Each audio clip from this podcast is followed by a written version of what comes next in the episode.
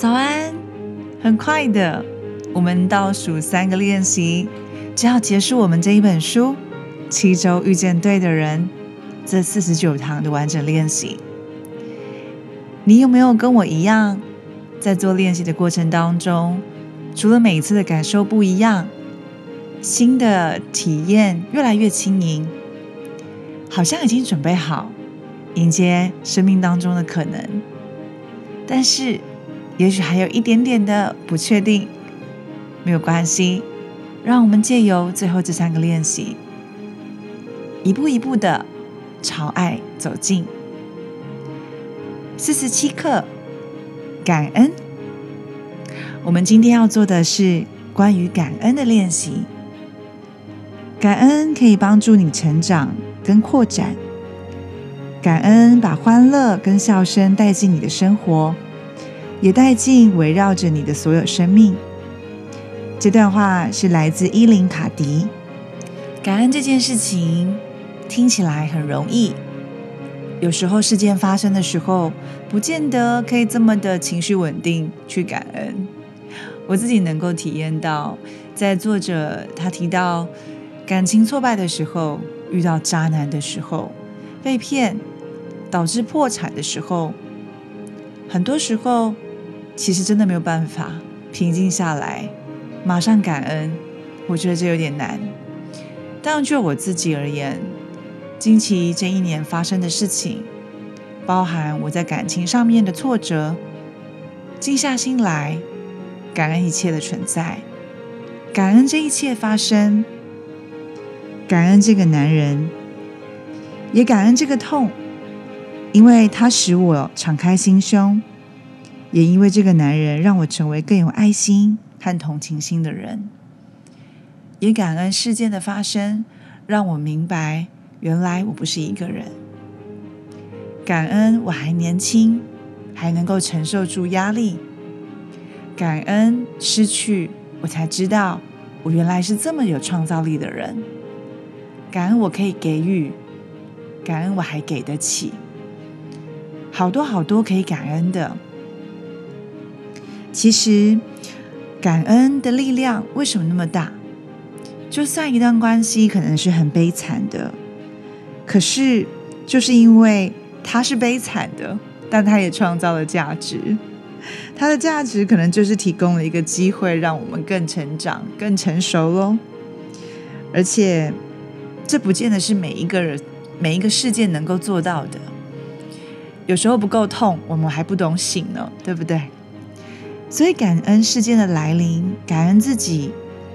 其实，当我们很理解感恩的力量。有多大的时候，你会发现，原来我们的任务不是去寻找爱，而是找到一个入口，透过它，爱就可以进入，而感恩就是这样的入口哦。像我最近跟朋友聊天，他发现他在做感恩日记，这个感恩日记让他提升了很多正向的能量，也发现原来自己没有一无所有。也发现自己匮乏感降低，丰盛感提升，觉得自己每天都活得好有意义。原来感恩这种喜悦，其实就会让我们得到感受幸福，而且会为自己活着真心欢喜。感恩就是当我们感谢生活里的一切，不论我们是不是真的喜欢那些事件。而只是单纯的为他们本来的面貌感恩，那么我们的人生就会变得喜悦光明。而当我们笑容灿烂的时候，也就成为可以吸引幸福人生的磁石啦。如果脑海当中常常萦绕着我们缺什么，或多或少都会因为这样感觉到不开心，因为没有足够的爱，觉得没有足够的钱。或是没有足够的性生活，没有足够的时间，全部都放在自己缺少的。毕竟，当我们如果真的牙痛的时候，我不会想我非常开心，我现在好手好脚的。可能我们专注只会放在牙痛，对吧？所以，如果我专注在自己生活当中欠缺的事物，它会就变成一种危险，匮乏感会提升，而且如果我们是有创造性的人，就会发现，我越关注什么，那件事情就会被放大。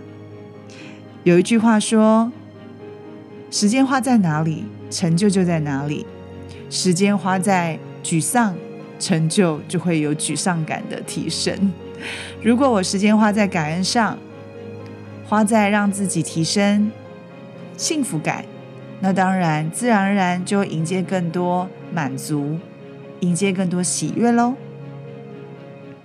感恩会移转我们的知觉，它会让我们从一无所有到拥有。就像忧郁症啊，其实是一种内在的地图。上面可能写着：“你永远得不到你想要的，无论你什么努力，它都没有希望，你应该放弃。”而焦虑呢，它就会告诉你：“生活是可怕跟危险的，最好小心一点，抽回你的赌注，不要抱太多的希望。你可以怀抱某些执着，但不要相信你可以得到它。”但是感恩呢，它会给你肯定，它会告诉你。美好的事物总会来到我的身边。你看，现在就有一个生活对我很好，即使乍看之下它并不是这么美好，但我知道爱是属于我的，因为我有它不断存在我生命当中的美丽证据。你可以选择听抑郁症的话，或者是选择让焦虑提醒你，亦或者我们可以选择感恩，让感恩时时刻刻的灌注在我们心中。所以今天的练习，我们要来写出满满的感恩了。拿出你的日记本，用写日记的写作风格，整整写五页的篇幅。所以，如果你的日记本很大本的话，那你可以满满满满的写从小到大你的感恩，或者是任何你想感恩的事件。写满了这五页的篇幅，写出你心中感恩的事物。虽然这五页真的很多，但其实我们只要能够改变意识，让我们从缺乏的思考变成富足的思考，就可以让我们改变体验的生活喽。所以这件事情很值得做，我们花一点时间，写出满满五页的感激、感恩，也许你会有意想不到的收获。